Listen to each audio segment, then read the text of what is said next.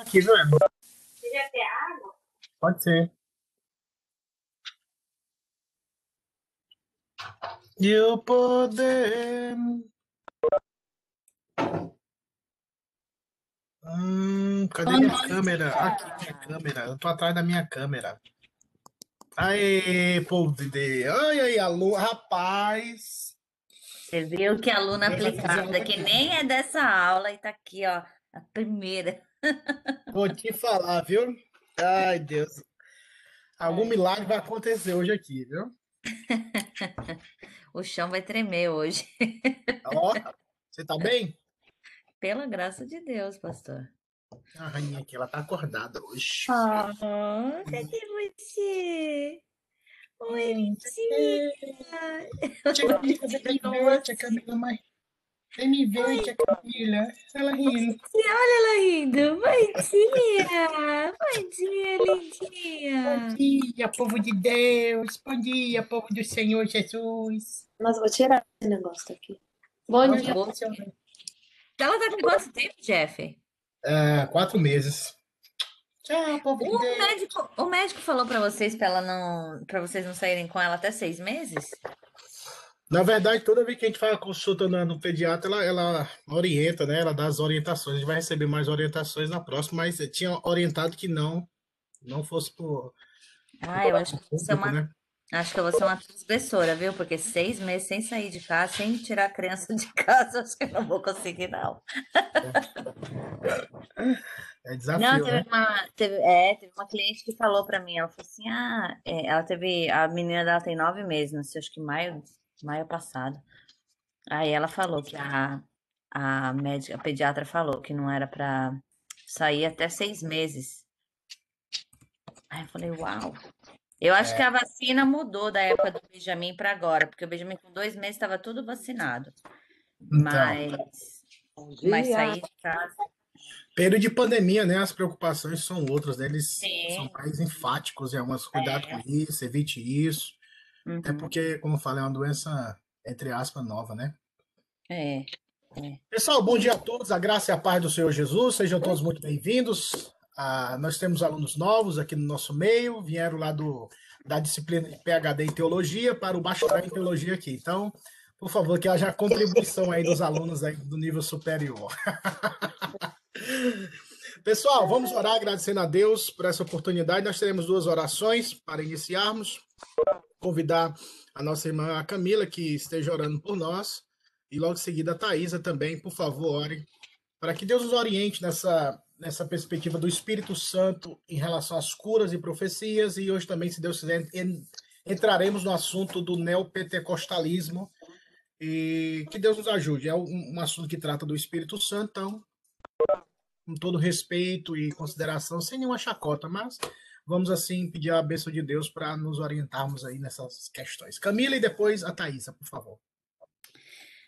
Deus, louvado seja o teu santo nome. Obrigado, Senhor, porque o Senhor fez mais um dia. Obrigado, Senhor, pelas tuas misericórdias que já se renovaram nesse amanhecer. Obrigado, Pai, porque a tua graça é infinita e abundante, Senhor, na nossa vida. Queremos, ó Pai, humildemente se achegar diante de Ti, Senhor, te pedir, ó Pai, que o Senhor abra nossa mente, o nosso coração, para o ensino que será dado agora, que o Senhor possa preparar os nossos corações, Senhor, porque nós, é, apesar, ó Pai, da nossa arrogância, prepotência, tantas vezes, Senhor, nós achamos que sabemos das coisas, ó Pai, mas Tu sempre, sempre nos ensina algo novo, ó Pai. Então, que o Senhor prepare os nossos corações para a Tua palavra. Usa o, o pastor Jeff, faz dele, Senhor, continua fazendo dele um servo Teu, ó Pai, um ministrador da Tua palavra, para que outras pessoas, Senhor, possam ser ganhas, ó Pai, possam ouvir a Tua palavra, Senhor, e que o coração deles possa ser ganho para Ti. No nome de Jesus é que eu te peço. Amém. Pai amado, Pai querido, ainda na tua presença, Senhor, é, venho agradecer, Pai, agradecer por mais essa semana que está começando e agradecer pelo privilégio, Senhor, de podermos estar começando essa semana falando e aprendendo de Ti, Pai. Senhor, eu quero pedir que o Senhor tenha misericórdia, perdoe os nossos pecados, Senhor, porque todos os dias a gente está aprendendo, e, mas o Senhor é um Pai bondoso, um Pai carinhoso, que cuida dos teus filhos e guarda, Senhor. Pai, eu quero pedir que essa manhã venha ser uma manhã abençoada, Senhor, uma manhã e tudo que a gente venha falar aqui, Senhor, seja para honrar e glorificar o seu nome, Senhor. E que todo o aprendizado, Senhor, não fique apenas nas, nas nossas mentes e nos nossos corações, Pai, mas que possamos estar pratica, praticando no nosso dia a dia, Senhor. Amém. Eu agradeço pela vida de cada um aqui que está participando, agradeço também pelos que não puderam vir, Senhor, e, e quero continuar orando, Senhor, para que mais e mais pessoas possam ter acesso a esse estudo, Senhor, e todas as atividades da nossa igreja, Pai. Amém. Senhor, instrua o pastor Jé, Instrua cada um aqui, Senhor, que cada comentário, cada palavra seja proveitosa, Senhor. E que o Senhor permaneça conosco, no, não só nessa manhã, mas durante toda essa semana, Pai. Eu lhe agradeço em nome de Jesus. Amém. Amém. Amém, amém, amém. Glória a Deus. Oração nunca é demais. Meus queridos irmãos, então, semana passada nós tratamos do assunto das línguas, que, são, que as línguas faladas é, no Novo Testamento que nós, como presbiterianos, nós acreditamos pela Bíblia que as línguas faladas elas foram línguas inteligíveis. E muitas vezes o erro do movimento pentecostal, ele se baseia na, no erro de interpretação. E foi citado por mim esse livro aqui, que eu queria mostrar para vocês, que é do, do teólogo Luiz Berkoff, é, Princípios de Interpretação Bíblica, um livro muito gostoso de se ler, rápida a leitura, que te dá uma base e um entendimento daquilo que foi falado semana passada, sobre o erro de interpretação da, da, da linha pentecostal, de pegar livros históricos ou aplicar, normatizar os padrões que aconteceram em Atos dos Apóstolos para a igreja nos dias de hoje, como ah, falar em línguas, as curas e entre outros sinais. E o que a Gabi também, a Gabi semana passada fez a indicação de um de um, de um, de um filme no, no, no eu acredito que está no Netflix, é America Gospel Christ Alone. Então, é muito bom que trata da teologia da combatendo a teologia da prosperidade. É, eu fiquei até surpreendido quando eu, quando eu encontrei isso aqui no Netflix, que é, é um, foi um milagre. Acho que Deus cegou os donos lá para pregar o evangelho genuíno. Então, pessoas como Paul Walsh, John MacArthur, uh, entre outros servos de Deus, falam nesse documentário e é muito proveitoso. Então, um livro pra, e o. Um, ah, e essa. E tipo, estudo esse documentário no, no, nesse canal, tá bom? Vamos que vamos. Cadê aqui? Pronto. Hoje nós vamos tratar de profecias e visões. Eita. Meus irmãos, profecias. Esse título, principalmente o título de profetas, ele, eles são. Esse título é muito desejado no meio pentecostal, podemos assim dizer. Então, eu me lembro muito bem que tinha na, na minha cidade, surgiu uma história, uma época, que Deus estava dando voz de profeta para os pregadores. E a voz de profeta era aquela voz estridente, né? aquela voz que, sei lá, a pessoa fala e você fica todo arrepiado. Então, muitas vezes essas profecias ou essa, esse símbolo do profeta, ele é muito trazido do Antigo Testamento para o Novo Testamento. Então, há um equívoco que nós vamos tentar observar hoje uh, e fazer a diferenciação do que é do que foi o ministério profético do Antigo Testamento e do Novo Testamento e se as profecias do Antigo Testamento elas se, se encaixam ou são há uma continuidade no Novo Testamento. E nos dias de hoje, será que nós temos profetas e profecias ou possíveis visões ou sonhos? Principalmente sonho, né? Nós como crentes, a gente, infelizmente, a gente se apega muito em sonhos, a gente fica, nossa, mas eu sonhei isso, mas eu sonhei aquilo e e ficamos mais reféns dos sonhos do que da própria escritura sagrada. Mas tudo isso é um contexto de de misticismo, de, de, falta de conhecimento bíblico, mas que com a ajuda do bondoso Deus, através do seu Espírito, nós seremos assim orientados. Profecias são mensagens vindas da parte de Deus, através dos profetas, que eram levantados pelo próprio Deus, para trazer a mensagem de Deus a Israel ou a outra nação. Se você já leu o, Novo, o Antigo Testamento, você e passou pelo deserto, né, depois de Êxodo, se você passou do deserto e conseguiu ler até Malaquias, você vai observar que toda vez os, os, os profetas, tanto os maiores como os menores, quando eles trazem a palavra do Senhor, eles usam essa expressão: assim diz o Senhor. Porque a palavra não era do profeta, a palavra era de Deus. Simplesmente o profeta estava trazendo a mensagem que Deus estava dando a Israel ou a nação específica ou uma pessoa específica. Então, por diversas vezes, se você já leu o Antigo Testamento, você vai observar essa colocação. Assim diz o Senhor. E o profeta e a profecia, elas são dadas, e a vocação ela vem do próprio Deus. Então, eu queria ler com vocês Jeremias 1,5, já aproveitar a, a, a, a Thaís aí para ela. Lê para nós aí, Thaís, Jeremias 1,5, por favor. Livro do profeta Jeremias, capítulo 1, Versículo... Eu vou o que está aí, não, né? Peraí. Primeiro, é, Jeremias capítulo 1, versículo 5, nós vamos ver como Deus chama o profeta e dá a mensagem ao profeta. Tanto a mensagem como o chamado vem de Deus. Ah, tá bom. Antes que eu te formasse no ventre materno, eu te conheci. E antes que saísses da madre, te consagrei e te constituí profeta às nações. Perceba que o chamado vem de Deus e a mensagem que Jeremias, quem já leu o livro do profeta Jeremias, perceberá tanto em Isaías e outros profetas que a mensagem as profecias, elas partem, elas vêm da pessoa do Senhor, tanto no chamar como também na mensagem, no conteúdo profético. Da mesma forma, segue o padrão das visões que através da interpretação se torna uma mensagem da parte de Deus. Então, eu vou convidar agora o Eudes. Eudes, abre para nós, por favor, Daniel capítulo 5, presbítero Eudes. Daniel capítulo 5, do versículo 10 ao 12. Nós vamos observar nesse contexto que Daniel é chamado para interpretar uma visão. E essa interpretação quem dá é o próprio Deus, que é a interpretação de uma visão. Não é simplesmente ter uma visão. Eu tive uma visão de um caixão. Mas o que quer dizer esse caixão? Então, hoje, no dia de hoje, é muito confuso, mas Deus dava a visão e a interpretação. Daniel 5, do 10 ao 12. A rainha mãe, por causa do que havia acontecido ao rei e aos seus grandes, entrou na casa do banquete e disse: Ó rei, vive eternamente. Não te culpem teus pensamentos, nem se mude o teu semblante. Há no reino um homem que tem o espírito dos deuses santos. Nos dias de teu pai, e achou nele luz e inteligência e sabedoria como a sabedoria dos deuses.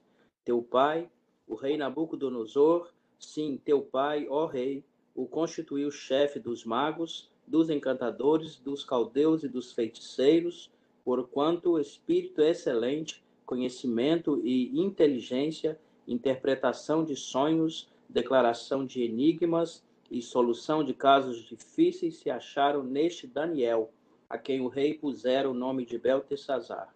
Chame-se, pois, a Daniel, e ele dará a interpretação.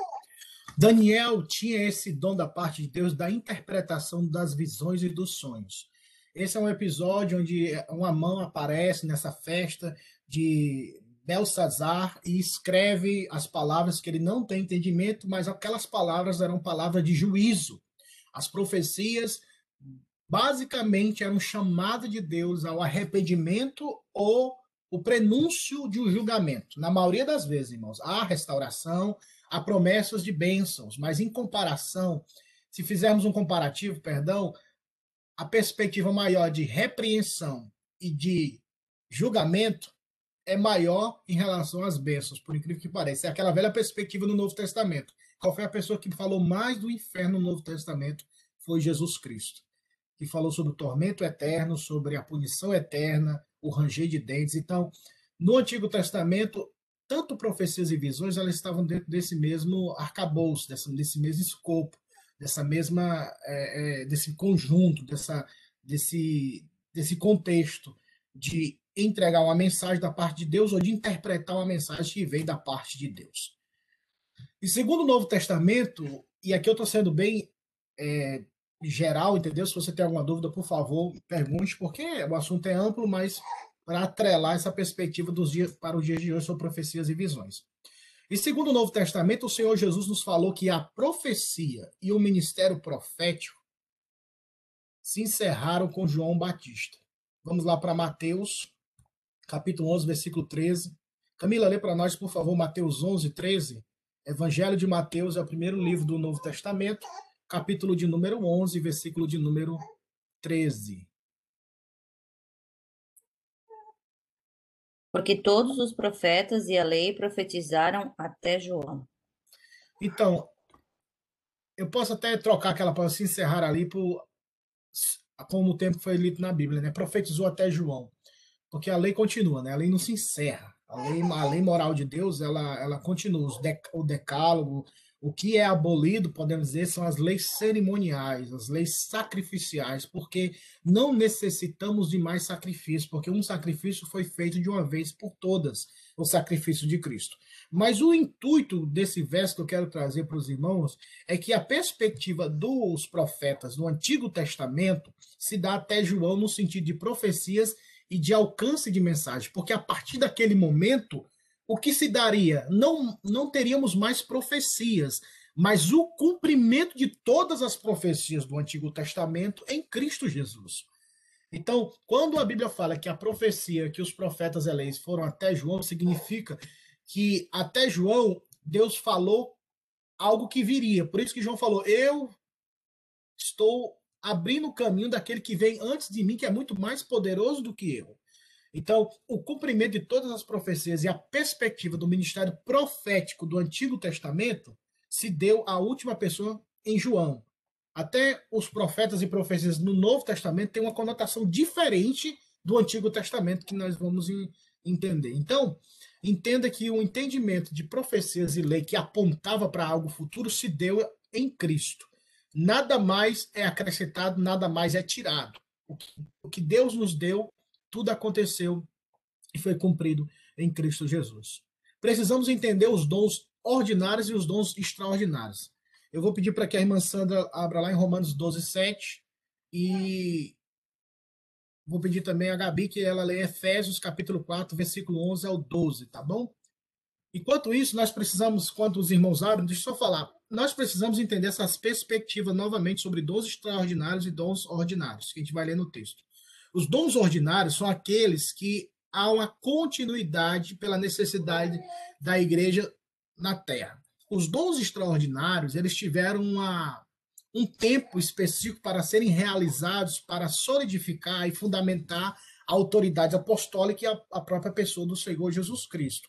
Por exemplo, nós presbiterianos, isso não, não é unanimidade entre os presbiterianos, mas tecnicamente deveria ser que nós somos chamados de cessacionistas, ou seja, nós acreditamos que esses dons extraordinários, eles cessaram, porque tiveram um objetivo específico no tempo e no espaço. Por exemplo, nós não acreditamos, eu não acredito no, na, no dom do, do, não sei se é apostólico, dom apostólico, pode dizer, segundo os doze. Porque o dom apostólico para, uh, segundo os doze apóstolos, foram só para os doze apóstolos. Se eu acreditar que há um apóstolo nos dias de hoje, eu estou dizendo que essa pessoa é incumbida de dar um novo ensinamento, conceder uma orientação divina. Eu abro um precedente gigantesco para heresias e falsos ensinamentos. Porque se eu acredito que há um apóstolo hoje, o apóstolo René Terranova, que lá no Brasil tem esse apóstolo, e outros. Na mesma perspectiva dos apóstolos do Novo Testamento, eu estou dizendo que ele tem a mesma autoridade dos apóstolos que ele pode, e assim ele pode estabelecer doutrina, porque só aqueles que andaram com o Senhor e foram orientados por aqueles que andaram com o Senhor foram que escreveram o Novo Testamento como orientação divina para o nosso para o nosso crescimento e piedade. Então, os dons extraordinários nessa perspectiva eles cessaram como línguas, profecias, é, dons extraordinários que nós vamos observar mais para frente. Mas vamos ler o que a palavra diz em Romanos 12, 7 e Efésios 4, 11. Primeiro Romanos 12, 7, por favor.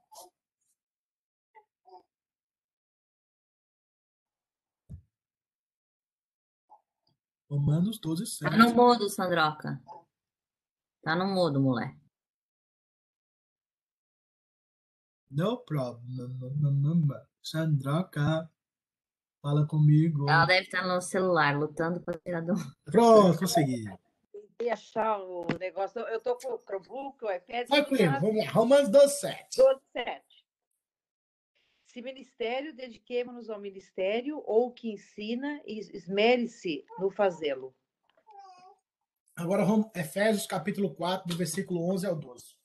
E ele mesmo concedeu uns para apóstolos, outros para profetas, outros para evangelistas e outros para pastores e mestres, como vistas ao aperfeiçoamento dos santos para o desempenho do seu serviço, para a edificação do corpo de Cristo. Perceba que no, em Romanos capítulo 12, versículo 7, nós podemos observar essa perspectiva dos dons ordinários, da questão do ensinamento. E quando nós lemos o texto que foi lido pela, pela Gabi, Efésios 4, do 11 ao 12, nós observamos o aspecto extraordinário dos apóstolos e profetas. Isso para fundamentar a perspectiva doutrinária, o aspecto da autoridade apostólica de escrever e de orientar os seus, a igreja subsequente, depois da autoridade apostólica. E é tão certo que isso aqui, quem estuda tanto a, a perspectiva da teologia da manuscritologia, ou como foi formado o Novo Testamento, nós iremos observar que depois do escrito de João, lá pelo século, final do século, ou início do século 100, todos os escritos foram findados, terminados. Então, fizeram só o reconhecimento e o ajuntamento dessas cartas que já percorriam as igrejas à época.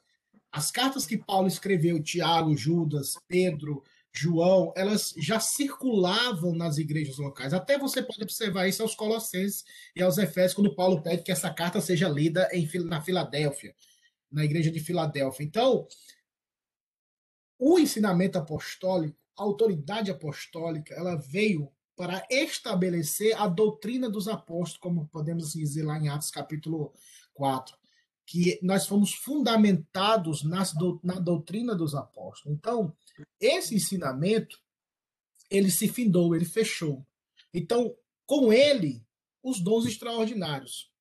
Porque até numa linha bem, bem lógica, se eu acredito nessa questão da continuidade, da autoridade apostólica, eu também estou afirmando a perspectiva das profecias e visões. Profecias são ensinamentos, estabelecer novos ensinamentos, estabelecer novas visões.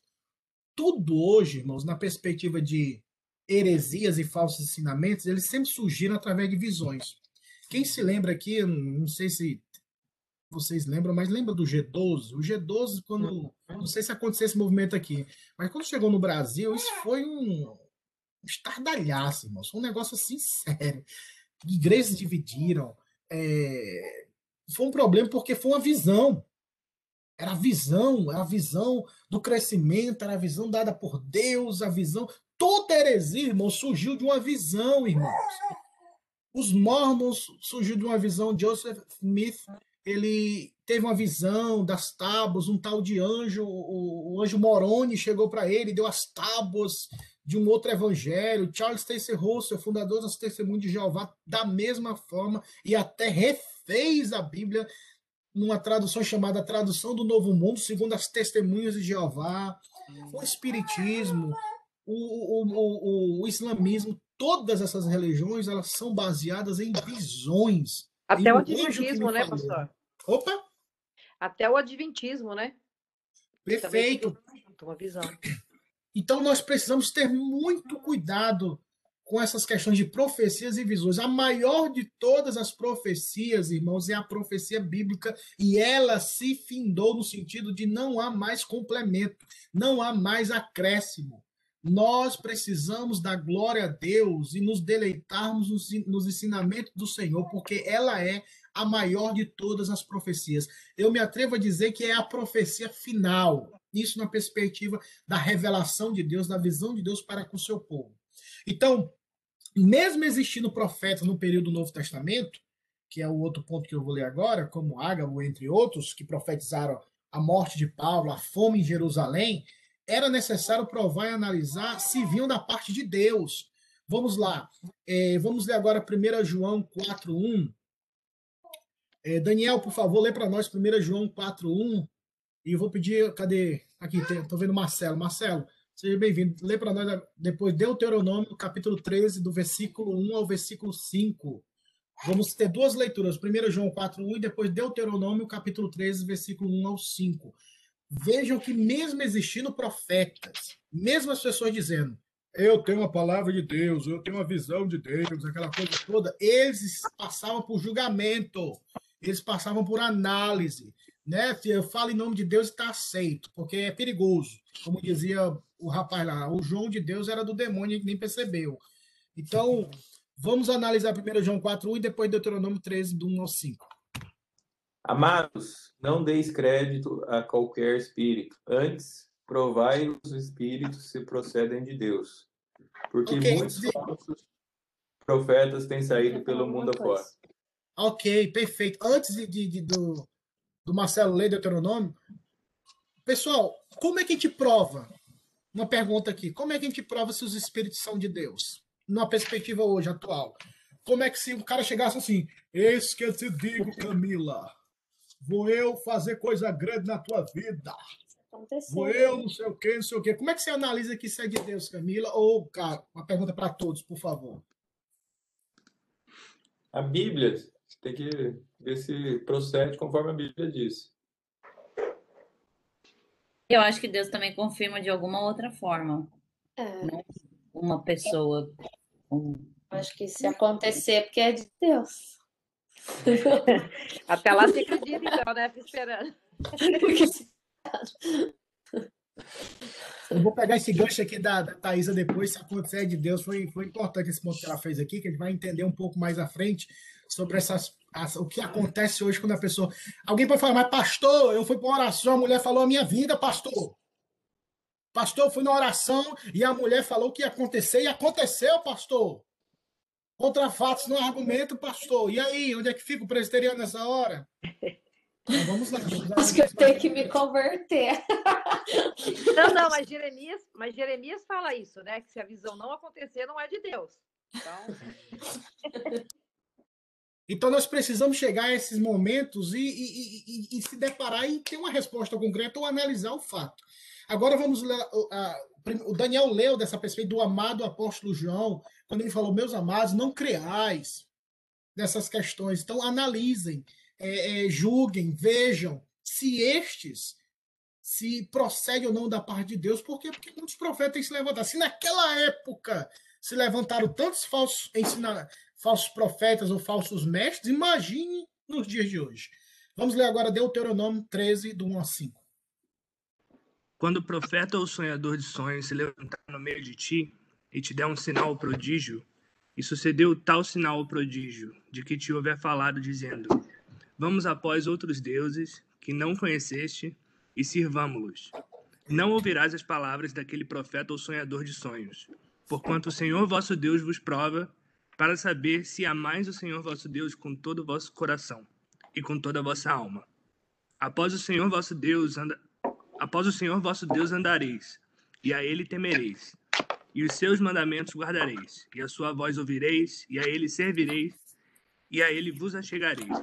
E aquele profeta ou sonhador de sonhos morrerá, pois falou rebeldia contra o Senhor vosso Deus, que vos tirou da terra do Egito e vos resgatou da casa de servidão, para te apartar do caminho que te ordenou o Senhor teu Deus, para andardes nele. Assim tirarás o mal do meio de ti. Olha só, pegando o gancho que a Thaisa falou, mas se cumpriu. Isso aconteceu. Aí o texto fala: isso pode acontecer.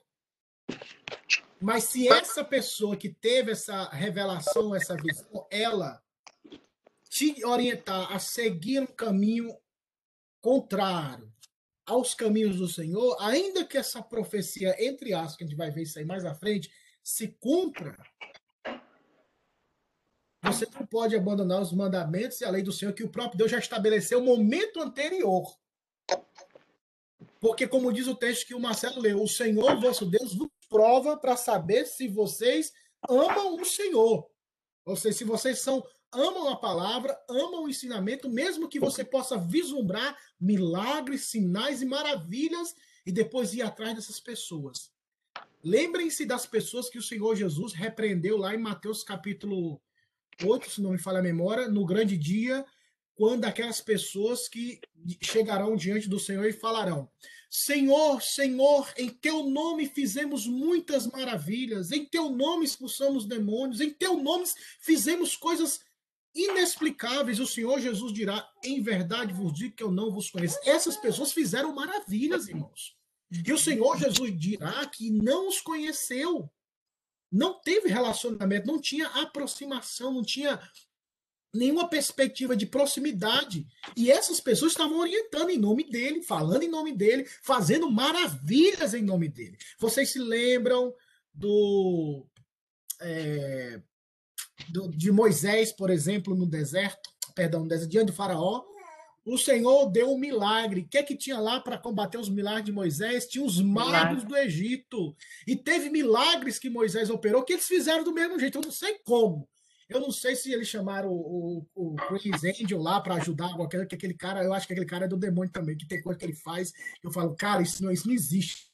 Isso não existe. Então, é, eles fizeram milagres, mas teve um ponto que eles falaram assim: isso não podemos fazer porque isso é o dedo de Deus. Há um limite.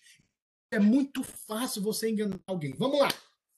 Se eu chegasse assim para a irmã Sandra, irmã Sandra, com todo respeito, eu a tenho no meu coração e respeito profundo, profundamente. Vem não, Mas se eu chegasse para a irmã Sandra e falasse assim, irmã Sandra, Deus me fala que a irmã está passando por luta. São muitas lutas, muitas dores. Eu vou do ó, eu vou do óbvio, eu parto do óbvio. Quem não passa lutas, irmãos? Quem não passa tribulações, pelo amor de Deus? Mundo tereis aflições. A Bíblia já está falando aí que vai ter, então. Se eu falar assim, irmã Sandra, Deus sabe a dor que você passa, pelo amor de Deus. Até eu, tô, eu vou chegando na casa dos 40, já tô sentindo dor, irmãos. Então você parte do óbvio, você vai assim, todo mundo sofre, todo mundo sente dor, todo mundo tem enfermidade, a pessoa chegar numa reunião e falar, Deus está me dizendo que vai curar mulheres. Meu Deus, qual é a mulher que não, quer, que não tem alguma dificuldade, um problema? Aí a pessoa, ai, Deus está falando comigo. A pessoa já está fragilizada, passando dor mesmo. Aí vem um camarada aproveitador ou uma aproveitadora e solta essas palavras nós caímos no engano porque achamos que aquela pessoa está profeticamente falando algo da parte de Deus. Thaís, você ia pedir a palavra, né? é, eu, eu lembrei de uma história que eu fui uma vez numa igreja e era uma igreja muito simples. E eu cheguei lá e, ele, e o pastor de lá ele falava: ah, tem uma pessoa aqui que quer parar de fumar, tem uma pessoa que está com dor na perna esquerda. Aí eu fiquei encantada, falei, nossa, ele sabe tudo. Aí eu cheguei no meu trabalho e contei pro meu tio, falei, não, você tem que ir, porque eles falam tudo o que acontece. Aí a gente chegou lá, no meio do culto, ele foi embora. Eu falei, o que, que aconteceu? Você é boba? Todo mundo tem isso. Esse, o que esse cara tá falando não é profecia nenhuma, mas nunca mais vou. É, e hoje, ainda mais com o Facebook, o Instagram, você pode pegar a sua vida. Eu posso chegar e falar assim: olha, Deus revelou para mim que você vai ter uma filha, Camila. Mas aí a Camila nunca viu esse cara, mas ela assistiu a live, entendeu? Ele viu lá, o- mas não é mais a Camila. Ah, meu Deus, que milagre! Ele é profeta, eu vou ter uma filha. Ah! Alguém falou aí? Eu, a Lu. Oi, Lu, pode falar. Pastor, lembrando também que Satanás está aí, né? Ele vê o nosso dia a dia, ele conhece é, a rotina de cada um e ele está aí para confundir as pessoas também, né? Isso mesmo, ele é o pai da mentira. E o, apó- e o próprio apóstolo Paulo, foi boa essa colocação da Lu, aos Gálatas, capítulo 1, ele alerta para os falsos ensinamentos dos judaizantes daquela época, e ele chega a dizer que se, se ele próprio anunciasse outro evangelho, seria amaldiçoado, podia amaldiçoar ele, porque não pode modificar o que já foi falado. Ele mesmo alerta, olha, não se pode alterar o que já foi falado, e ainda que um anjo venha do céu e vos anuncie outro evangelho, parece que quem, quem vê essas visões não lê essa passagem, que é tão clara, vos anuncie outro evangelho, seja anátema. E outro texto, lá em 1 2 Coríntios, não me falha a memória, Paulo fala que não se surpreenda que até Satanás pode se disfarçar em anjo de luz. Ah, meus irmãos, nós precisamos sempre ter a palavra de Deus como escudo. Como escudo na nossa vida. Por isso é que crente padece hoje, porque não conhece Bíblia. Nós conhecemos tantas coisas, nós conhecemos tantos assuntos, e não é errado, eu não quero emburrecer ninguém, não, tá bom? Tem que estudar, tem que aprender, mas primordialmente nós, precis, nós, nesse, nós deveríamos ser mestres no texto bíblico. Se eu pedir, às vezes, a um crente, abra sua Bíblia lá em Macabeu 2.4, é arriscado você abrir a Bíblia e correr em Macabeu 2.4, porque você acha que tem Macabeu, você não conhece a Bíblia. Isso é triste, mas já eu fiz um teste isso uma vez com a juventude, que o, aí a pessoa foi lá procurando, pastor, não achei não, mas não achou nunca não, meu filho.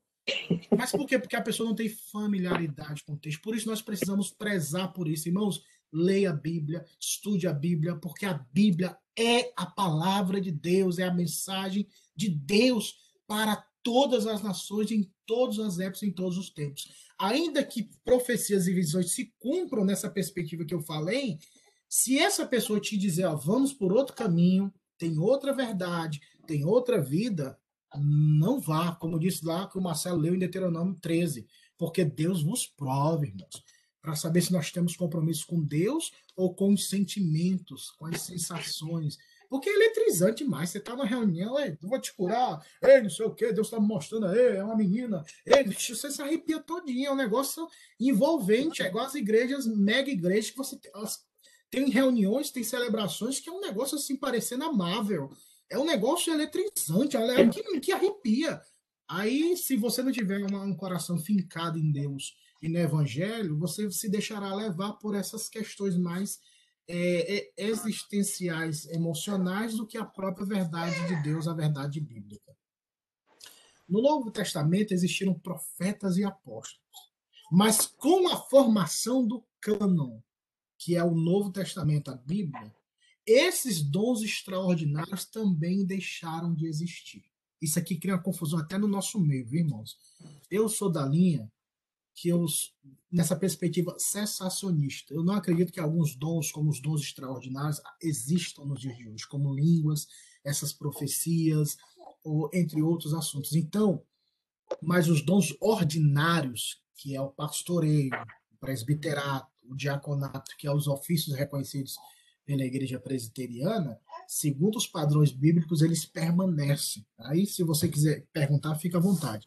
Irmão Sandra, aproveitando que a senhora está aí com o microfone de, é, ligado, Efésios capítulo 2, versículo 19 ao 22. Preste atenção que a irmã, Sandra, a irmã Sandra vai ler. Olha só a orientação que Paulo dá aos Efésios, no capítulo 2, do versículo 19 ao versículo 22. Esse é o resumo do entendimento que nós precisamos ter sobre os dons extraordinários a o aspecto da, da missão desses dons e para que eles existiram.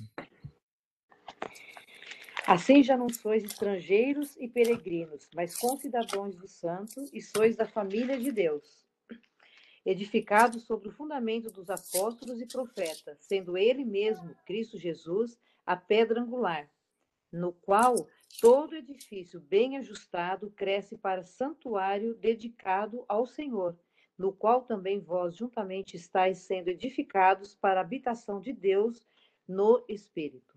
O versículo 20 é o versículo chave do que a irmã Sandra leu. Uhum. Edificado sobre o fundamento dos apóstolos. Nós sabemos que na, em uma casa, em qualquer estrutura, há uma base, há uma coluna, há um fundamento que não pode ser tocado. E depois que ele é estabelecido, ele fica escondido. A gente só vê a beleza da casa, mas, mas a beleza da casa ela está estabelecida sobre um fundamento, uma coluna, uma, uma pedra principal, tipo. Mas sem ela a casa não fica em pé. Então o que Paulo está dizendo aqui que este que essa edificação se deu através do que os apóstolos fizeram, a fundamentação, mas tendo Cristo Jesus como a pedra angular, como aquele que é a referência do fundamento, dessa base. Depois que essa base é solidificada, não tem a necessidade, porque agora ficou o testemunho. Qual é o testemunho? A escritura. Qual é a profecia? A escritura. Então, todos os sinais que aconteceram, a gente, nós aprendemos semana passada, que, por exemplo, uh, o derramamento do Espírito Santo em, na casa de Cornélio, aos Efésios e por aí vai, eles não aconteceram simultaneamente. Em Atos capítulo 2, um período oito, de 8 a 10 anos depois aconteceu o derramamento do Espírito Santo na casa de Cornélio. E quase 15 a 16 anos na, a, para o pessoal na, em Éfeso, capítulo 19. Então, quando a gente lê Atos, a gente pensa que foi alguma uma, uma coisa aconteceu uma atrás da outra. Foi, foi, foi, foi um negócio, um avivamento poderoso, e acontece, e a gente quer aplicar na nossa vida, e nós não entendemos esse, esse, esse, esses espaços no tempo. Por exemplo, quando Paulo tem um encontro com o Senhor tem um encontro com Paulo no caminho de Damasco, daquele de Atos capítulo 9 até Atos capítulo 13, que é onde ele é separado pela igreja de, de Antioquia para que Paulo e Barnabé cumpram pelo Espírito Santo a obra que eles foi chamado, alguns estudos falam que demorou de 13 a 16 anos. E às vezes a, a gente chega na igreja quer logo fazer tudo, né? Já é missionário, já é pastor, já é tudo. Não, tem um período de treinamento, um período de aprendizagem. Paulo passou praticamente 13 anos, irmãos, aprendendo. Três anos e meio a gente vê lá na. Três anos e meio a gente vê lá na, na Galácia, né? Quando ele fala que ficou três anos e meio na, na, no deserto, lá aprendendo com o Senhor. Foi um seminário intensivo só com Jesus. Pensa, meu Deus. Então, tudo há um tempo. Então, as coisas não acontecem segundo esse padrão que nós acreditamos. Ou, perdão, que no caso, alguns irmãos que que, que adota esse padrão. A última mensagem profética já nos foi dada. Vamos lá. Hebreus capítulo 1, versículo 1. Vamos aqui dividir aqui. Thaisa, por favor, Hebreus 1, o Daniel do lado da Thaisa aí. Capítulo 2, versículo do 1 ao 4. E eu vou pedir também o Eudes para ler Apocalipse 22, do 18 ao 19. Apocalipse capítulo 22, versículo 18 ao 19. Vou pedir o presbítero Cacheta para ler 2 Pedro 2,1.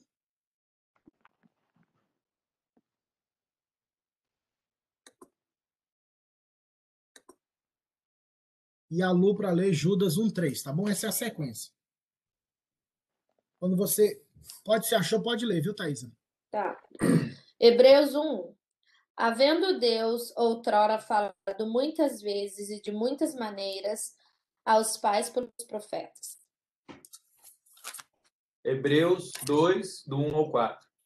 Por esta razão, importa que nos apeguemos mais firmeza às verdades ouvidas, para que delas jamais nos desviemos. Se, pois, se tornou firme a palavra falada por meio de anjos, e toda transgressão ou desobediência recebeu justo castigo, recebeu justo castigo. Como escaparemos nós se negligenciarmos tão grande salvação? a qual tem sido anunciada inicialmente pelo Senhor, foi-nos depois confirmada pelos que a ouviram, dando, dando Deus testemunho juntamente com eles por sinais, prodígios e vários milagres e por distribuições do Espírito Santo segundo a sua vontade. Antes de continuarmos, duas coisas. É, é o versículo 2 também, Thaisa, do capítulo 1 eu errei, era para ser 1, 2, nessa, nessa troca que eu botei. E o 2 também. É, Vou ler de novo, então, para dar É, sequência. por Havendo, ok. Havendo Deus outrora falado muitas vezes, de muitas maneiras, aos pais pelos profetas, nesses últimos dias, nos falou pelo Filho, a quem constituiu o herdeiro de todas as coisas, pelo qual também fez o universo. Ou seja, Deus agora estabeleceu a forma dele falar através de Cristo. Cristo Jesus é a forma, é o caminho que Deus fala com o seu povo. E o que o Daniel leu lá no, no versículo versículo 3, quando ele fala como escaparemos nós se negligenciarmos tão grande salvação, a qual tem sido anunciada inicialmente pelo Senhor, primeiro ponto, depois confirmada, depois pelos apóstolos foi confirmada os que ouviram, dando testemunho, Deus testemunho juntamente com eles, ou seja, por sinais, prodígios e, e vários milagres. Perceba que essa confirmação foi dada através dos apóstolos, para confirmar que a palavra que eles estavam pregando era verdadeira. Então Deus estava confirmando os milagres e sinais através do ministério dos apóstolos para fundamentar a autoridade apostólica. Foi por isso que quando Pedro e João foram para o templo orar e aquele coxo andou, e, os e as pessoas ficaram admiradas, por que, que esse coxo andou? E ele falou: Olha, não foi o meu poder, mas foi a fé em Jesus Cristo que fez esse homem andar. Então, a autoridade dos sinais e milagres para a liderança de Jerusalém, no caso os apóstolos, para fundamentar o ensinamento e confirmar, assim, a ação de Deus através dos apóstolos. Então, foi dada essa mensagem e foi confirmada na vida dos apóstolos e profetas. Agora vamos lá, Apocalipse 22, 18 ao 19. Eu, a todo aquele que ouve as palavras da profecia deste livro, testifico. Se alguém lhes fizer qualquer acréscimo, Deus lhe acrescentará os flagelos escritos neste livro. E se alguém tirar qualquer coisa das palavras do livro desta profecia, Deus tirará a sua parte da árvore da vida, da cidade santa e das coisas que se acham escritas neste livro. Perceba que João termina seu, o, o, livro do Apocalipse falando que esta é a profecia. Se nós tomarmos isso por base, como toda a perspectiva do Novo Testamento, onde ela é uma revelação do próprio Deus para o seu povo, e se fecha-se, ela é selada, e que nós não podemos nem acrescentar e nem tirar. Eis o perigo das profecias e visões nos dias de hoje. Nós precisamos nos satisfazer somente com o evangelho, que ele é fundamental para as nossas vidas. 2 Pedro 2,1. Assim como no meio do povo surgiram falsos profetas, assim também haverá entre vós falsos mestres, mestres os quais introduzirão dissimuladamente heresias destruidoras, até o ponto de renegarem o soberano Senhor que os resgatou, trazendo sobre si mesmos repentina destruição. Olha só o que o presidente Cacheta leu, Pedro, ele fala que, fazendo um comparativo, lá na época do Antigo Testamento, falsos profetas. Mas agora, na época de Pedro, ele não usa o mesmo termo falsos profetas, mas falsos mestres. Ou seja, pessoas vão ensinar o erro, vão pegar aquilo que nós estamos ensinando com a autoridade, vão distorcer para ensinar, para estabelecer um falso ensinamento. E é interessante isso, né?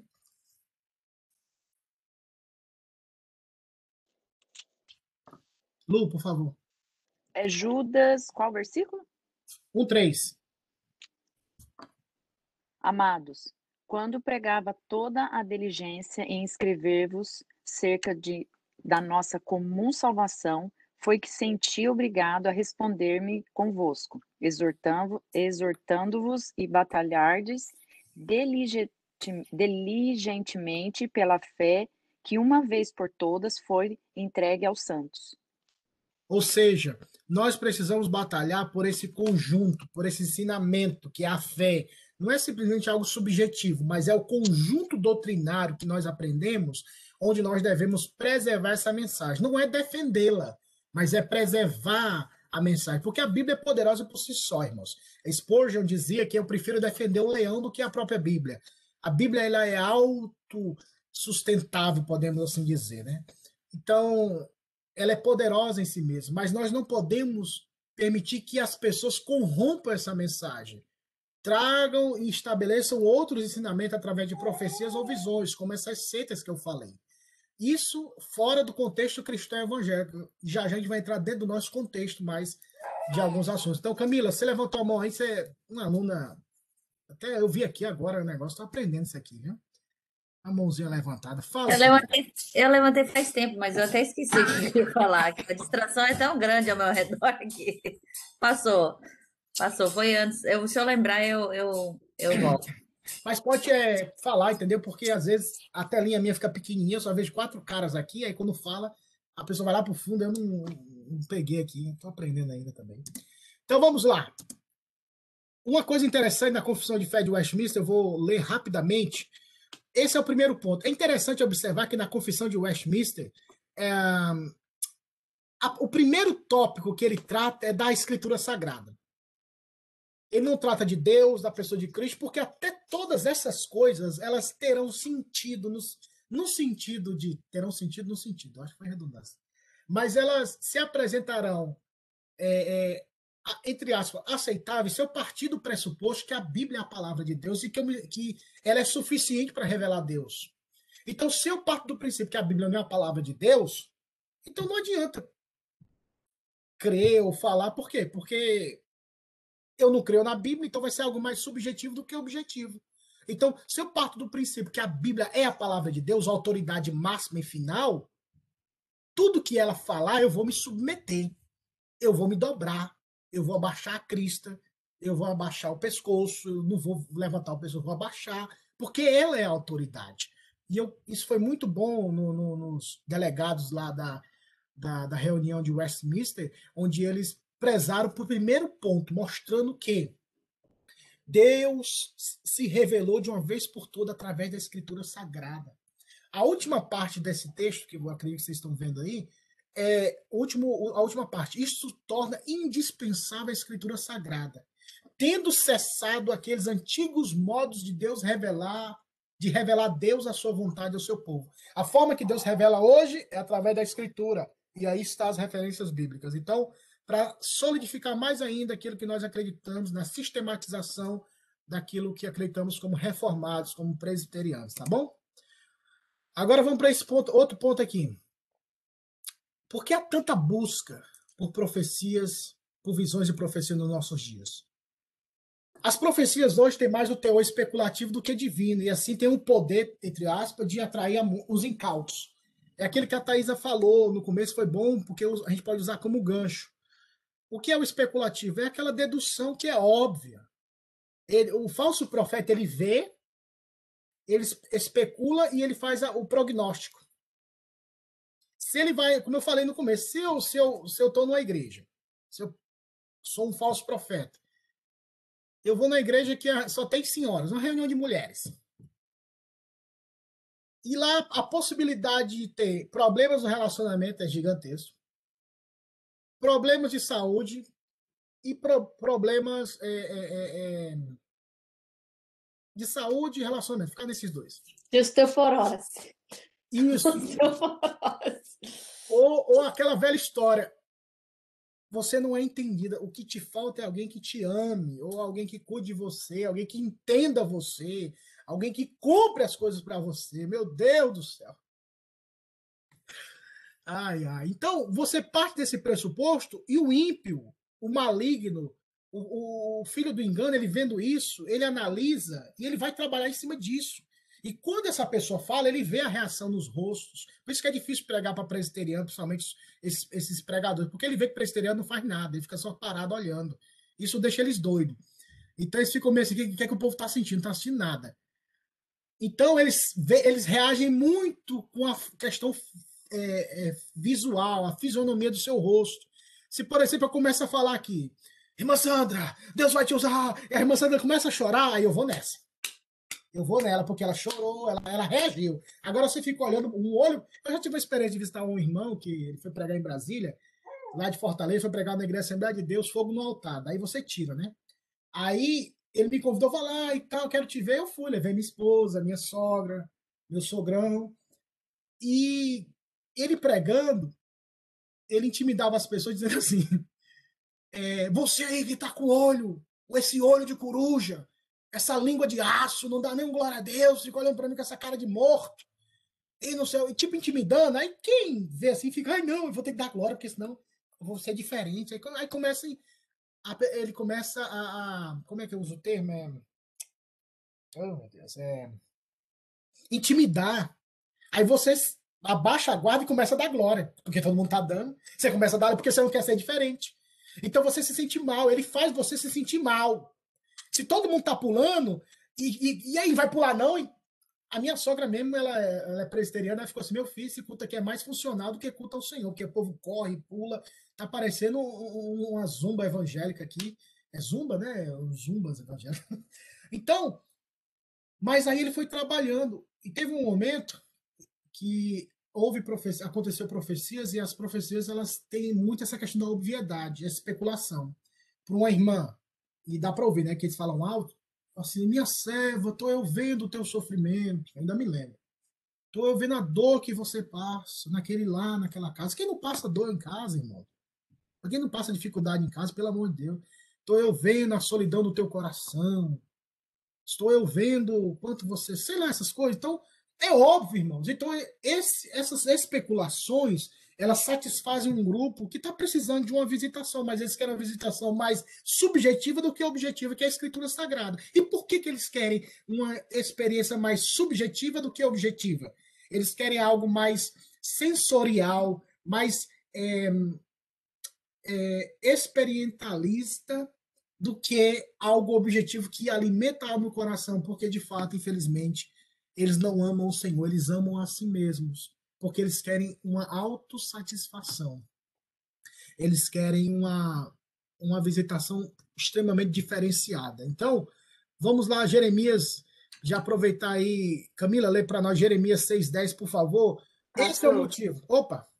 E muitos desses também já carregam o título, né, de ser profetas, de tipo assim, eles já são conhecidos por essa característica e muitas vezes são chamados para ir na igreja para aquele propósito. Então, para ter um culto daquele estilo, daquele jeito. Então, a pessoa quando ela já é conhecida e famosa por ser desse jeito, se ela for lá entregar algo que é diferente, é como se ela não tivesse feito o trabalho dela ali, que ela foi convidada para fazer naquela igreja. Então, é, a, a pessoa fica num, numa situação de obrigação tão grande que começa, infelizmente, é, dar muita margem para a pessoa inventar mesmo, porque se Deus não falar com ela naquele dia, ela vai decepcionar muita gente. Então, é tipo assim, se ela foi convidada, se, ainda mais esses conferencistas, esse pessoal que viaja mesmo para esse propósito. Então é muito complicado é, a pessoa simplesmente chegar lá e só pregar a palavra de Deus, só expositiva o pessoal vai se frustrar, nunca mais vai convidar a pessoa, porque a pessoa foi convidada ali para entregar profecia.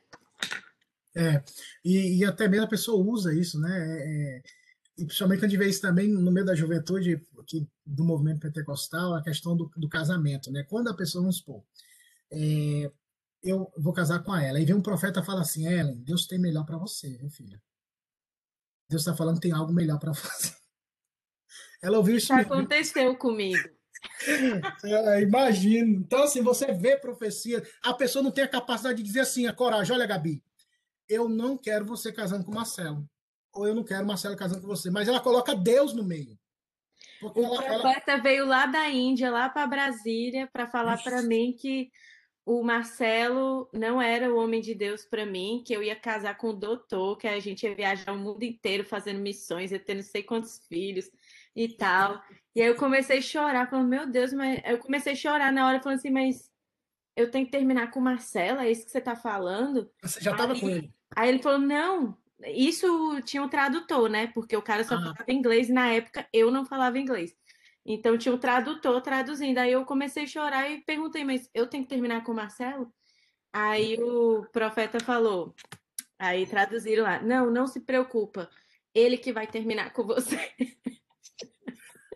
Gabi, você acha que naquela época lá, você tivesse falado, você teria terminado, assim, olha, termina, você acha que pelaquela época, naquela sua maturidade naquela época, você teria obedecido? Sendo bem sincera, eu fiquei bem balançada por vários dias com aquela situação, porque era num estádio, a gente estava tendo uma festa da igreja, então tinha muitas pessoas, tinha mais de 5 mil pessoas dentro do estádio. Aí vem esse cara, me escolhe lá e começa a a falar um monte de coisa. Eu fiquei abalada, é, sem, assim, sem saber o que fazer. Ao mesmo tempo que ele falou que o Marcelo ia terminar comigo, eu ficava assim, mas quando que ele vai terminar comigo? Será que esse dia vai chegar? Entendeu? E eu fiquei até, assim, eu voltei para Palmas, que a gente morava em Palmas, e eu estava em Brasília.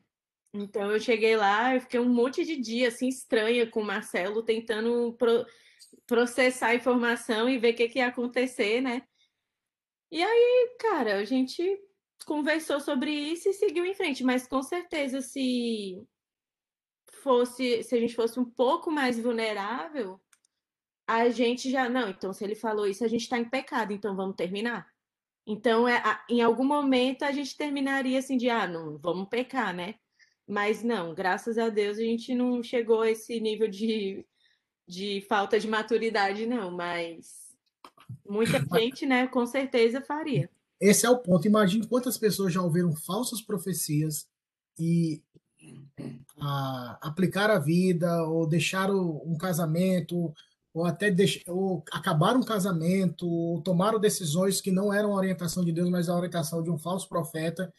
Tipo, muitas é, são histórias que se você parar para ouvir, algumas pessoas tiveram vida, as vidas destruídas, irmão. Já pensou se a Gabi tivesse ouvido, dado ouvido e provavelmente Gabi e Marcelo não estariam aqui nessa sala hoje, o que aconteceria, teria acontecido. Então, Gabi, quase muito cuidado. Ele só errou. Ele falou que não era o Marcelo, mas era o Marcelo. Ele errou aí. Acho que foi o tradutor que errou. E o tradutor falou doutor, só que aí depois o tradutor ficou assim: é, eu não sei se é doutor, se é médico.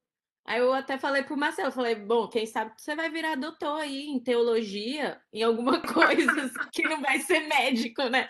Talvez não é médico de medicina, talvez é um PhD aí em alguma coisa. Linguística aí, ó.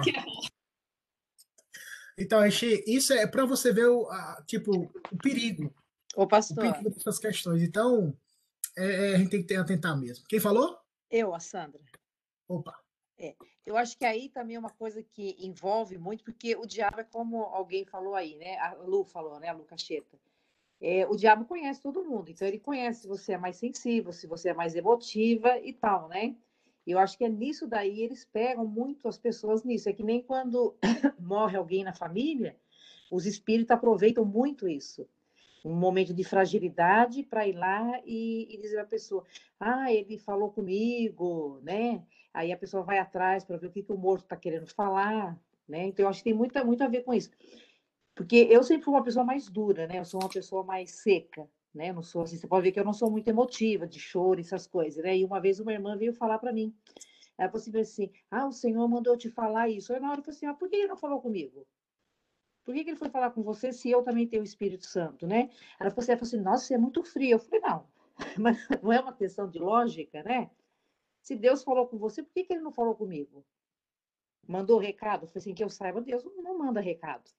Agora, se fosse, lógico, uma exortação, né, pastor? Alguma coisa assim, ela podia até. Mas não usar o nome de Deus. Ah, Deus mandou eu falar com você. Né? Então, eu acho que a gente precisa é, é, é ter coragem também de responder para as pessoas. Ué, por que, que Deus? Deus falou para você falar para mim, mas por que, que ele não falou comigo? Né? Então, acho que a gente tem que aprender isso também, né? Não, E a gente não se sentir intimidado, né? e a coragem de responder, de E enfrentar não o se sentir né? intimidado. Eu acho que quando a gente fica intimidado, a gente vê esse profeta, fica assim, ai meu Deus, eu não quero constranger o cara, ai não sei o que e tal. Não. É, A gente tem que ser, como a irmã você falou, não é só porque a pessoa falou e, ai meu Deus, ai. E tipo, você dá corda pra pessoa continuar assim no erro, entendeu? A gente tem que tentar salvar as pessoas do erro, não fazer com que elas continuem no erro. E é por isso que aquela frase também, é, até que a Thaisa falou, se acontecer é porque era de Deus. Mas, tipo, na minha situação, por exemplo, às vezes você fica confundido ali, você faz a situação acontecer também. Às vezes não era nem que aconteceu, às vezes você correu atrás de e fazer a situação acontecer, aí, não, mas aconteceu porque era de Deus. Então tem que tomar cuidado também onde que a gente bota o dedo movendo as coisas para acontecer e ainda fala que é- era Deus que fez, né? Teve Só uma uma coisa- pessoa que falou pra gente que a gente não ia casar. E eu falei, ah, a gente vai. A gente vai, só, só o contrário. Falei, "Ah, Ele é meu, ele é meu, né, Thaís? É, uma coisa rapidinho, pessoal. Antes de nós lermos Jeremias 6,10, né? Jeremias 6,10. O grande problema hoje, quando as pessoas buscam visões e profecias, é porque elas querem entender, principalmente aqueles que são crentes, ou aqueles que querem algo da parte de Deus. Eles querem entender qual a vontade de Deus para a vida dele ou dela. Então, assim, qual é a decisão que eu devo tomar? Qual o emprego? Qual é a esposa, o esposo? O que eu devo? Qual é, são essas questões. Então a pessoa se sente fragilizada e quando tá pensando, rapaz, até hoje o meu celular me escutou. Eu falei em academia, apareceu 10 anúncios no meu celular, eu fiquei impressionado com isso. Então, tipo, e é uma profecia, é de Deus, eu ir para uma academia? Não, é porque talvez a estratégia humana de, de escutar e quem entende mais tecnologia do que eu sabe muito bem disso, como hoje em dia é perigosíssimo até é, o celular me escutar, eu nem saber. Então, quando a gente procura rapidamente, a vontade de Deus é revelada na Escritura, irmãos. A pessoa fala, eu quero saber qual a vontade de Deus para minha vida. Se você, você nem cumpriu aquilo que está escrito, já quer saber algo que não está escrito, cumpra primeiro o que está escrito. Qual é a vontade de Deus? A vossa santificação. Qual é a vontade de Deus? Que em tudo dai graça. Qual é a vontade de Deus? Que mesmo passando por aflições, dê glória a Deus. Procure na Escritura o que é a vontade de Deus em primeiro lugar e cumpra isso. E as outras coisas, elas acontecerão na sua vida de forma natural. Por quê? Porque você já vive conforme a vontade de Deus. Não busque uma profetisa, não busque um profeta para saber qual é a vontade de Deus na sua vida. A vontade de Deus para a sua vida é a santificação. Primeiro, seja santo. Esse é o ponto. Está claríssimo isso na Bíblia, em 1 Tessalonicenses 4. É claríssimo. Essa é a vontade de Deus, a vossa santificação. Ah, eu quero saber qual é a vontade de Deus para casar, para estudar. Não, primeiro seja santo. E Deus vai conduzir os seus passos, porque a Bíblia fala que aquele que tem no Senhor, o Senhor o conduzirá. Então, vamos lá, rapidamente. Jeremias 6,10. Eu pedi a quem para ler? Quem foi que eu pedi para ler? Camila, vai lá, Camila. Ah, Jeremias 6,10. 6,10. A quem falarei e testemunharei para que ouçam? Eis que os seus ouvidos estão incircuncisos e não podem ouvir. Eis que a palavra do Senhor é para eles coisa vergonhosa. Não gostam dela. Olha só, naquela época o povo não gostava da palavra de Deus, meus irmãos. Naquela época. Imagine hoje. Hoje a gente, quando escuta uma pregação, a gente se sente enfadado, cansado, culpa o pastor, culpa o presbítero, culpa o diabo. É, não tem unção, não tem poder, não tem nada. É algo enfadonho. Naquela época, as pessoas já não gostavam do evangelho. Imagine hoje, meus irmãos. Então, o que, é que eles preferem? As profecias. A profecia da besta. No caso de Jeremias, ele falou: vocês vão, todo mundo, vão, vamos para a Babilônia. 70 anos lá nós ficaremos. Aqui é isso? Não, esse profeta aqui não funciona, não. Vamos atrás de outro. Aí, não, entendeu? Não vai, não. Vai quebrar o jugo de Nabucodonosor e vamos. Todo mundo vai ficar ali da Babilônia. Então, o, o, o chamamento é para o evangelho, independentemente se, se ele traz rosas ou espinhos, né? Lembra daquela música antiga? Pregadores de rosa, pregue os espinhos também. Pregue que Deus é amor mas pregue que Deus também é justiça. Então, é um cântico antigo. Então, naquela época as pessoas não tinham prazer na lei do Senhor, imagina no dia de hoje. Vamos para o culto, o culto que vai ter o ensinamento da palavra? Não, mas vamos para o culto do avivamento, o culto do milagre, o culto, sei lá, qualquer nomenclatura que possa inventar, e lota. Por quê? Porque as pessoas elas são mais reféns do experiencionalismo do que uma perspectiva bíblica. A verdadeira profecia sempre será um grito de conclamar o povo a, a retornar à escritura sagrada, a palavra de Deus. Provérbios 29, 18, Jeremias 6, 16. Depois vocês leem, porque já está acabando meu tempo. Uma atitude pagã e ímpia, transvertida de espiritualidade, sempre será desculpa para se buscar tais coisas, pois afirmam, afirmam que precisam fazer a vontade de Deus ou conhecer a vontade de Deus. Segunda Pedro capítulo 1, versículo 3 ao 8, fala que tudo que é necessário para a vida e para a piedade nós já temos. Nós não precisamos de nada novo, nós já temos o Evangelho de Cristo, a palavra de Deus. Nós só precisamos meditar na lei do Senhor dia e noite e aprendemos com ela. Então, profecias, nesse, nessa perspectiva, elas não existem mais como no Antigo Testamento e no Novo. A profecia bíblica é a profecia, a profecia verdadeira, é a profecia bíblica. Não procure visões, não procure profecias, procure o ensinamento bíblico, a orientação bíblica, porque esses dons findaram-se. Mas se porventura você disser, mas se cumpriu, olhe as, as perspectivas expectativa. Se, por exemplo, eu estou com a minha esposa, nós temos uma filha, alguém fala assim, Deus está mostrando vocês vão ter um segundo filho. Tipo, como diz um amigo meu, é óbvio, meu filho, é óbvio. É óbvio que eu quero ter uma segunda filha, um segundo filho, um terceiro, um quarto, um quinto. Ah, você está enfermo. Deus, Deus me fala que você quer saúde. Claro, eu estou enfermo, eu quero saúde. Então são coisas óbvias, mas pela fragilidade sentimental que a pessoa está vivendo, ela se entrega e fala: é verdade, Deus isso, Deus aquilo e tal. Então, irmãos, tenha cuidado. Ah, o cara falou meu nome, nem me conhece, mas ele tem teu Facebook, ele pode ver seu nome. Então, muitas vezes a gente se deixa levar facilmente, irmãos, pelo engano. Ah, o paralítico andou, depois a gente vai descobrir que o cara pagou o cara para ficar na cadeira de roda para andar. Isso já teve, infelizmente, teve pessoas que confessaram, líderes religiosos, depois de, de, de caírem em pecado, eles confessaram os enganos e os erros que eles praticaram. Isso é, é abominável, irmãos. Então, tenhamos cuidado sobre essa, essa perspectiva, tá bom? Aqui eu vou deixar para semana que vem, que já já está 11 10 mas a gente vai ver sobre o Espírito Santo e o movimento neopentecostal. A gente vai entrar agora no assunto do neopentecostalismo. Falamos no movimento pentecostal dentro das perspectivas de línguas, profecias e visões, e agora nós vamos tratar do movimento neopentecostal, que é diferente do movimento pentecostal clássico, mas inevitavelmente é um desdobramento do movimento pentecostal. É como se fosse é, é, o, é, é o, resultado do movimento pentecostal, tá bom? Alguma pergunta sobre profecias e, e, e, e visões para nós encerrarmos essa, essa manhã? Pastor, eu, eu, acho que eu lembrei o que eu ia falar antes. Eu ia que você estava falando, é, porque a Bíblia ela fala em vários lugares, como a gente leu aqui, é, que não que a, a, a profecia, as, os profetas acabaram em, em, João, acabou ali, né? João Batista. É, a Bíblia que os pentecostais usam é a mesma, certo? Mas é, é, não, não contradiz com que eles, em nenhum momento, eles não pregam, eles não incentivam, porque eles leem muito a Bíblia. Isso não, não em algum momento não conflita com o que é dito, com o que eles estão vivendo, com o que a Bíblia diz. Por isso que eu indiquei esse livro aqui, Camila, no início da aula e falando semana passada. Isso é uma questão de, é, de interpretação bíblica, como eles fazem a hermenêutica do texto sagrado. Eles têm uma interpretação muito literal dos fatos que aconteceram, por exemplo, em Atos dos Apóstolos. Atos dos Apóstolos é um livro que ele tem uma linguagem descritiva e não uma linguagem prescritiva. Ele não está prescrevendo o que vai acontecer em todas as eras. Ele está descrevendo fatos que aconteceram. Não é uma linguagem normativa.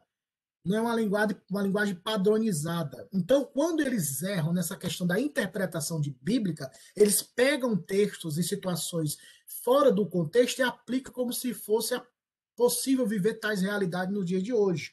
Por exemplo, a sombra de Pedro curando, a gente vai ver isso no movimento neopentecostal.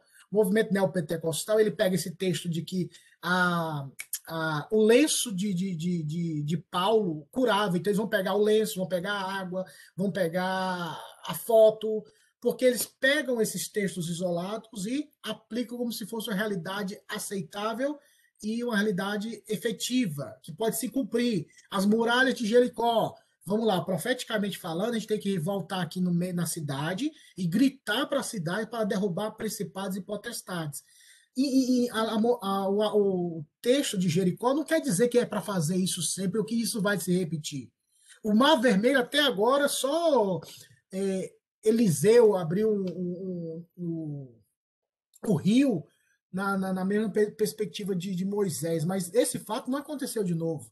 E provavelmente nunca acontecerá entendeu? Jesus andar sobre as águas, o falar em línguas, as profecias. Então, esse livro é muito bom porque ele te ajuda a ter uma perspectiva de como interpretar a Bíblia. A gente tem que respeitar que livro, qual o gênero do livro, para quem foi escrito, qual o objetivo que foi escrito, qual a intenção do autor para ser aplicado para aquela época e depois trazer para os dias de hoje. Por exemplo, a Igreja Assembleia de Deus, por muitos anos, elas falavam que era a doutrina assembleana, era a questão dos usos e costumes mulher usar vestido e saia. Hoje eles não falam que é doutrina assembleana, eles falam que é os usos e costumes da igreja assembleana, porque eles perceberam que doutrinariamente não tem suporte que a Bíblia dá para que mulher use saia e homem use calça. O termo que eles usavam era lá em Deuteronômio 22:5, que dizia assim: o homem não pode se vestir de mulher e nem a mulher pode se vestir de homem, porque quem faz tal coisa é anátema ao Senhor. Então, eles apegavam esse verso para dizer que a mulher deveria se vestir de saia e o homem de calça comprida. Porque quem não faz isso é amaldiçoado. Só que esse texto não está falando de vestimenta como nós entendemos nos dias de hoje. Qual era a vestimenta daquela época? Qual era a diferenciação para aquela época? Então, dentro daquele contexto, nós precisamos entender para aquele contexto. Depois, como é aplicar nos dias de hoje? Esse texto não dá para ser aplicado no dia de hoje. Mas o qual é o que a gente pode tirar? Princípios. Qual é o princípio? Tem que haver uma diferenciação entre homem e mulher. Homem tem que ser mulher tem que ser mulher e homem tem que ser homem.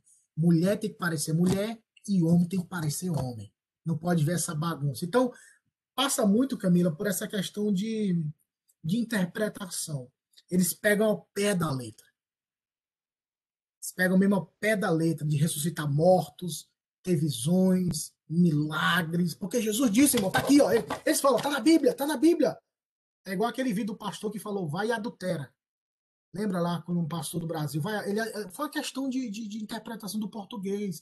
É um, foi um homem, infelizmente, eu também não quero amenizar, mas assim, a questão de interpretação, é, de gramática, ele lendo pro repórter, o repórter, rapaz, tá errado, ele parou, olhou, deu, deu atenção, é mesmo, né? Tipo, mas já tinha feito ele leu, a, ele leu adultera e era adúltera. Eu estava procurando isso agora, eu já vi esse vídeo. Então, daí você tira. Então, há várias pessoas. Então, por exemplo, eu fui. Você sabe que é açude? Açude é um, tipo uma lagoa quem toma banho. Nós chama de açude. E eu fui com os irmãos da Deus é Amor. Você sabe que é Deus é Amor. Deus é Amor é uma igreja muito radical. Rapaz, os irmãozinhos da Deus é Amor, todo mundo de, de roupa social pulando no açude. De camisa longa, calça social. E eu de shortinho, para eles eu era ímpio, né? Então, eu perguntei por que, que vocês é, é, tiram a roupa. Não, a Bíblia diz que ele não pode é, descobrir a nossa nudez, porque está lá escrito em Apocalipse que, que o Senhor Jesus é, fala um texto que não, não, ninguém veja a tua nudez. Está lá no livro do Apocalipse esse texto que fala, mas é nudez espiritual. Então eles pegaram literal. Então, às vezes, dá até pena. É tipo, poxa vida, mas é, é um desafio de ensinar, de orientar, de pastorear. Às vezes eles aprendem dessa forma e continuam a vida toda. E às vezes nós que temos o conhecimento, você vai entrar lá no Espírito Santo e a teologia reformada, onde aí nós vamos apanhar. Aí vai ser onde nós vamos apanhar como reformados, como presbiterianos que deveríamos ter mais paciência para orientar, para ensinar, e muitas vezes não fazemos isso. Então, Camila passa por isso, a questão da interpretação bíblica, de como aplicar e interpretar o texto. Alguma pergunta? Então, vamos agradecer ao bondoso Deus, ao bondoso Pai por essa reunião. Como é de costume, irmãos, toda no final da aula aqui nós oramos agradecendo a Deus e oramos pelas nossas grávidas da igreja, a Gabi e a Camila, que já estão na reta final. Então, eu vou convidar a Thaisa para orar pela vida da Camila, pela vida da Gabi, para que Deus abençoe essa gestação, dê força, e que Deus abençoe o nascimento dessas heranças do Senhor. E agradecer ao Senhor por esse dia pelo culto à noite e por essa aula. Thaisa, por favor, ore por nós.